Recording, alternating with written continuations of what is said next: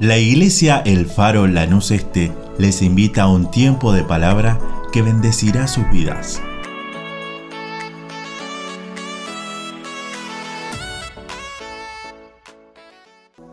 Dios te bendiga. Y ya hemos podido tener nuestro primer bloque con los hermanos de la Comisión Administrativa y realmente fue una bendición. Pero me gustaría compartir la escritura junto con vos. Por eso te voy a pedir que traigas tu Biblia, que abras tu celular, tu aplicación y que vayas en el Antiguo Testamento, en el libro de Segunda de Samuel, vamos a leer el capítulo 23, versículos 11 y 12. Capítulo 23 de Segunda de Samuel, versículo 11 y 12, y lo leemos en el nombre de Jesús. Y dice así, después de este fue Sama, hijo de Aje, Ararita.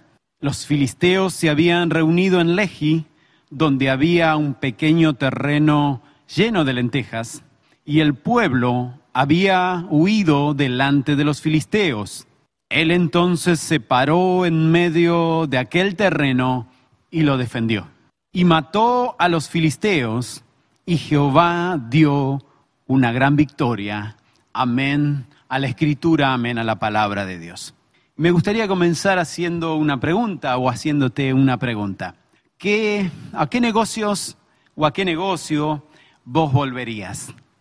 Tal vez a un negocio donde te atendieron bien o a un negocio donde no solo te atendieron bien, sino que te dieron algo más, es decir, un servicio extra.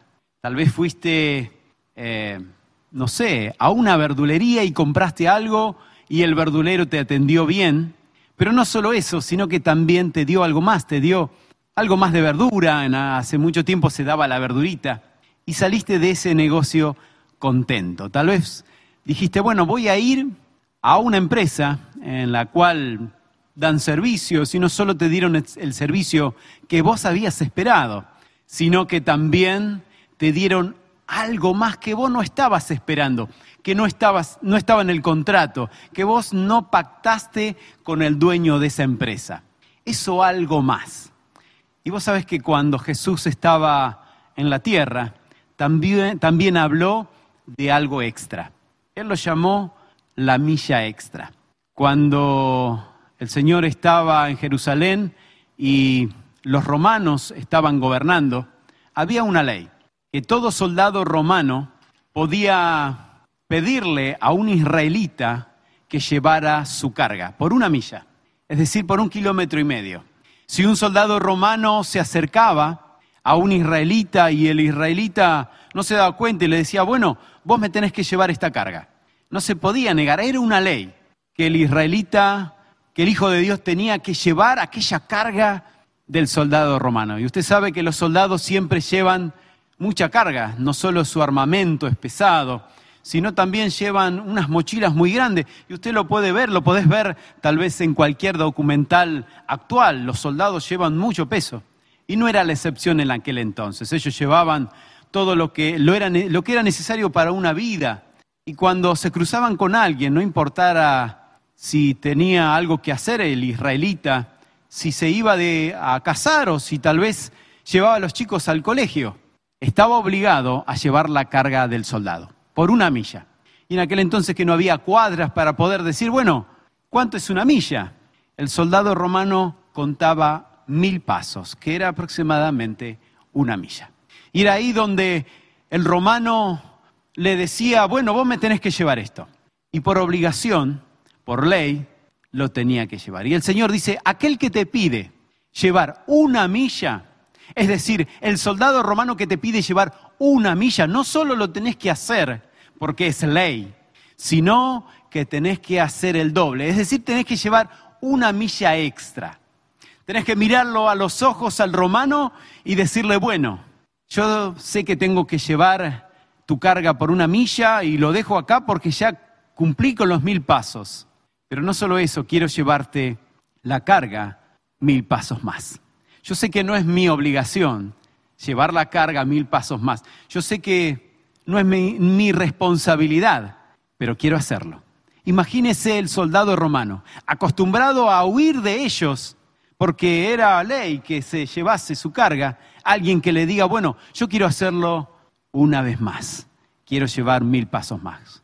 ¿Cómo miraría ese romano? El Señor les estaba diciendo, bueno, ustedes tienen que agrandar eso que, que es obligación hacerlo y tienen que llevar una milla más. El versículo que nosotros leímos, que estaba en el Antiguo Testamento, allá en Segunda de Samuel, habla de un hombre, un hombre por nombre Sama, un hombre que se habla de él y se dice que fue uno de los valientes de David. Usted sabe que David tenía muchos soldados, pero dentro de esos soldados, que eran muy buenos, había un grupo de élite, que era de 30 hombres. Eran los más valientes, los más avesados, los que podían enfrentar solo a ejércitos enteros. Eran como un grupo de élite actual. Eran esos soldados que realmente combatían. Y déjame decirte que realmente Hollywood se quedaría corto lo que estos hombres hacían. Se habla de uno que mató a 800 hombres él solo. Se habla de otro valiente que no solo era muy valiente, sino que mató a dos leones. Imagínense la valentía de este hombre. Y no solo mató a dos leones, sino que había un foso con otro león, él se metió dentro del foso y lo mató. Y no solo eso, sino que estaba nevando. La valentía de estos hombres, pero no siempre fueron valientes. Cuando el rey David estaba huyendo de Saúl, se refugió en la famosa cueva de Adulam. Una gran cueva en la cual muchos hombres se reunieron junto con él. La Biblia dice que eran hombres endeudados, de corazón apocado, corazón triste, amargados, eh, amargados endeudados, personas que huían de, de la sociedad. Esos hombres que eran desechados por los hombres, por sus familias, se reunieron junto al rey ahí en esa cueva de Adulán. En esa cueva de Adulán, el rey David los juntó, los adiestró, los formó y los formó un ejército valiente. De ahí salió Sama, adiestrado por un valiente, David. No nos olvidemos que el rey David fue aquel que siendo un muchachito, un adolescente, se levantó contra un filisteo, un hombre de tres metros de altura, solamente con una onda en la mano, y dio gran victoria al pueblo de Israel. Imagínese ese muchacho, siendo hombre, una persona valiente, adiestrando y formando a valientes. De ahí salió Sama. Esa fue la escuela de Sama. Sama fue uno de los grandes del rey David. Y cuenta la historia, nuestros versículos, que había un pequeño campo de lenteja en aquel entonces los filisteos, el pueblo contrario al pueblo de Israel, era normal que cuando la tierra tenía su fruto, ellos venían y robaban todo el fruto, todo el esfuerzo del año, todo el esfuerzo que le había costado la cosecha, se la robaban. Y era el caso en que los filisteos se habían reunido en Lehi y empezaban a atacar al pueblo de Israel. Y el pueblo empezó a huir por su vida porque sabían de que los filisteos los iban a matar. Y ahí aparece Sama. Me imagino a este hombre valiente, mirando por un lado al pueblo de Israel corriendo y mirando por otro lado al pueblo de los filisteos, que venían a robar, venían a matar. Y este hombre dice la escritura que se topó con un pequeño campo de lentejas. Si la Biblia dice que era pequeño es porque realmente era chico, no era un campo grande de mil hectáreas. No nos dice el tamaño, pero realmente era chico, era muy pequeño. Se paró y habrá mirado hacia un lado donde los israelitas estaban huyendo y habrá mirado hacia el otro lado donde venían los filisteos a matar.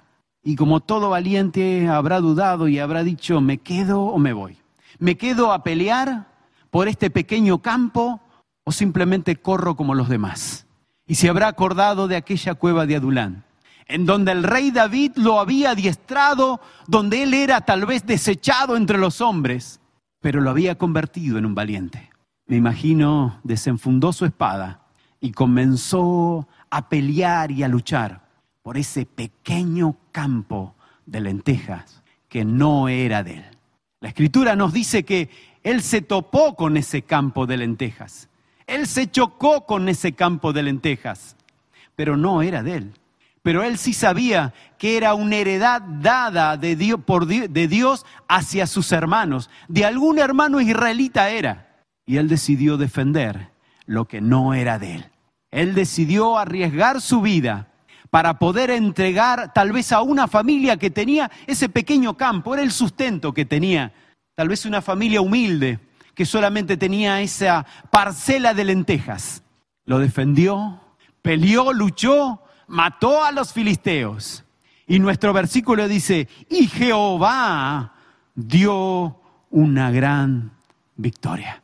Me imagino cuando los filisteos huyeron y volvió esa familia a ver su campo, a ver aquello que estaba perdido para ellos, porque sabían que los filisteos robaban todo, y encontrarse con su hermano Sama, que había reconquistado el campo de lentejas. Para ellos era perdido, para ellos lo tenían ya perdido, pero no contaban con un Sama que se había levantado y había defendido lo que no le correspondía defender.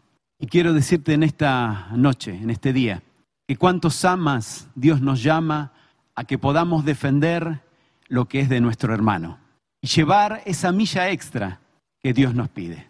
Tal vez para mí es muy sencillo orar, interceder, ayunar por mi familia, que es la responsabilidad que tengo como padre, como esposo. Pero Dios muchas veces me dice, bueno, tenés que dar una milla extra. Tenés que orar, tenés que ayunar por aquel vecino, por aquel hermano que tal vez tiene un campo de lentejas y no puede defenderlo. ¿Cuántas veces Dios nos pone por delante a poder trabajar en un área de la iglesia donde yo no estoy trabajando? De gastar nuestro tiempo, de decir, bueno, yo sí voy a estar al lado tuyo, hermano, aunque no es el ministerio, no es mi responsabilidad pero yo quiero dar una milla extra. Aquello que no me corresponde hacerlo, pero lo hago solamente por amor a mi Señor. Sabiendo que primeramente el Señor reconquistó todo lo que nosotros habíamos perdido. Todos, igual que este campo de lentejas, en un momento de la vida nosotros lo habíamos perdido todo pero vino uno a reconquistar lo perdido. La raza humana había perdido su relación con Dios Padre. La raza humana había perdido esa unión entre Adán y Dios Padre. Pero vino un tipo de Sama, un tipo de ese hombre que pudo plantarse en medio pero no en medio de un terreno, sino en medio de un gran monte llamado el Gólgota. En medio de dos cruces, el Señor Jesucristo fue levantado y reconquistó aquello que el hombre había perdido. ¿Cuántas veces nosotros tenemos que hacer lo mismo que hizo Sama y poder dar esa milla extra? Y yo te invito en esta noche que podamos hacer una oración, vos y yo juntos me gustaría orar con vos. Me gustaría que podamos unirnos en oración y decir, Jesús, yo quiero dar una milla extra. Quiero dar un tiempo extra. Y hemos oído de parte del hermano Walter cómo esa viuda entregó, esa mujer pobre entregó todo lo que tenía, un sustento. Para muchos era nada, para ella era todo. Para muchos había pasado desapercibida, para Dios estaba en su corazón. Ser como esa mujer, entregar lo que muchas veces nosotros tenemos por valioso y decirle a Jesús, acá está. ¿Cuántas veces nosotros tal vez el dinero no nos es valioso, pero es valioso para nosotros el tiempo? Decirle Jesús, quiero dar una milla más para tu obra. Te voy a pedir que inclines tu cabeza, que cierres tus ojos y poder hacer una oración por tu vida. Luego el pastor de la iglesia va a orar por tu necesidad. Pero oremos en este momento. Padre, en el nombre de Jesús, gracias te doy por tu palabra. Gracias Señor por todo lo que reconquistaste Señor en la cruz. Y sé mi Señor que tú eres nuestro Sama, aquel que se plantó en medio de la humanidad caída, rota, esa humanidad que estaba junto con el Padre distanciada y vos nos, nos uniste Vos reconquistaste, Señor, eso que nosotros habíamos perdido. Nosotros huimos, mi Señor, como el pueblo de Israel. Pero vos te plantaste por amor. Vos fuiste aquel que moriste en la cruz del Calvario. Por eso, mi Señor, en este momento queremos entregarte aquel lugar, Señor, que tal vez nosotros perdimos, para decirte Jesús, entra en nuestra vida, entra en nuestro corazón, entra en nuestra familia. Y quiero en este día tomar un compromiso contigo de poder decir, quiero darte una milla más. En el nombre de Jesús de Nazaret. Amén y amén. Ahora nuestro pastor orará por nuestras necesidades. Qué bueno hoy saludarte en esta noche que estás del otro lado y poder invitarte a que juntos podamos hacer una oración para terminar nuestra edición de hoy. Quizás estás con problemas, quizás hoy alguna enfermedad está golpeando tu vida, algún dolor o alguna situación en la familia, aún económica o aún quizás familiar, en medio del matrimonio, en medio de la familia. Queremos unirnos a clamar en esta noche juntos a Dios.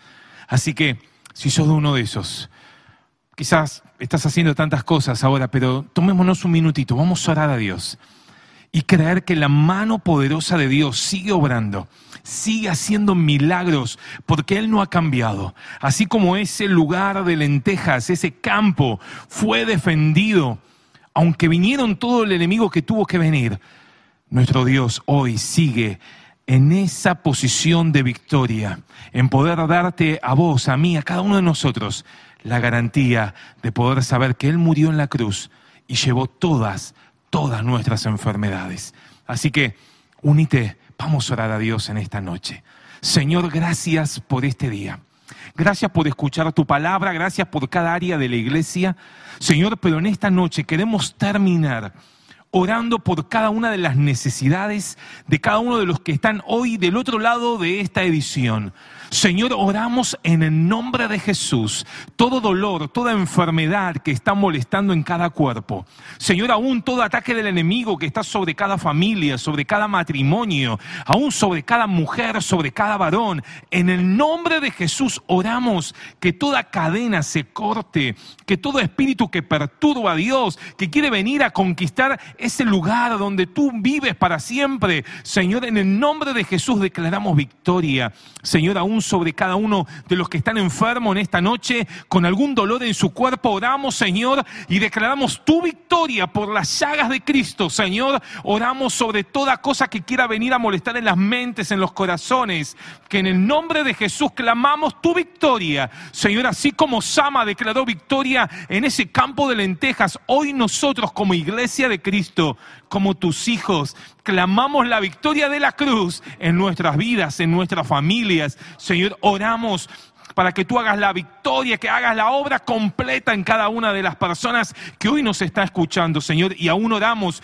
por cada uno de los que está sufriendo algún dolor, que tu mano de poder, tu mano de victoria, ahí donde se encuentren, en cada hogar, en cada casa, Señor, tu mano de victoria y de sanidad sobre cada una de esas vidas, Señor, aún sobre familias que están peleadas, aún sobre matrimonios donde hay problemas, Señor, tu mano de victoria, tu mano de poder, tu mano de sanidad sobre cada una de esas vidas. Señor, oramos aún también por cada necesidad que ha sido presentada en el día de hoy, a lo largo de todos estos días. Señor, a través del WhatsApp de la iglesia. Gracias, porque eres un Dios que siempre estás escuchando el clamor de tus hijos. Siempre estás con tu oído atento al clamor. Por eso en esta noche clamamos tu victoria y nos gozamos porque tú nos das victoria, Señor, y podemos agradecerte por las cosas que has hecho, por las cosas que haces y aún las cosas que seguirás haciendo a lo largo de los días. Señor, gracias porque tú no has cambiado, Señor, y en el nombre de Jesús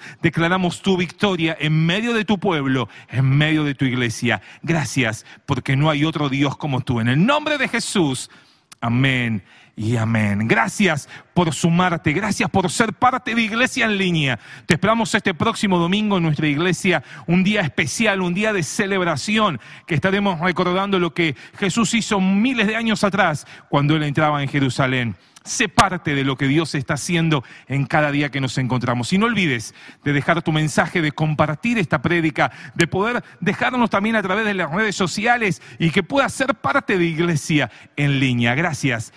Oramos para que Dios te bendiga, para que Dios te guarde y nos vemos, si Dios lo permite, el próximo domingo en nuestra próxima edición de Iglesia en línea. Y acordate, en la iglesia, cada departamento, cada área, hay una actividad para vos, hay un grupo para vos que te está esperando, así que sé parte de lo que Dios está haciendo en medio de su iglesia. Nada más, nos despedimos. Gracias por acompañarnos y no olvides compartir esta palabra con tus amigos y con tus contactos. En el nombre de Jesús, Dios te bendiga. Deseamos que esta palabra fortalezca su relación con Dios. Como familia de fe, les invitamos a seguir creciendo juntos. Nos encontramos en Instagram, Facebook y YouTube, El Faro Lanús Este, o por WhatsApp al 11 30 73 50 63. El Faro, una iglesia de fe, acción, reproducción y objetivos.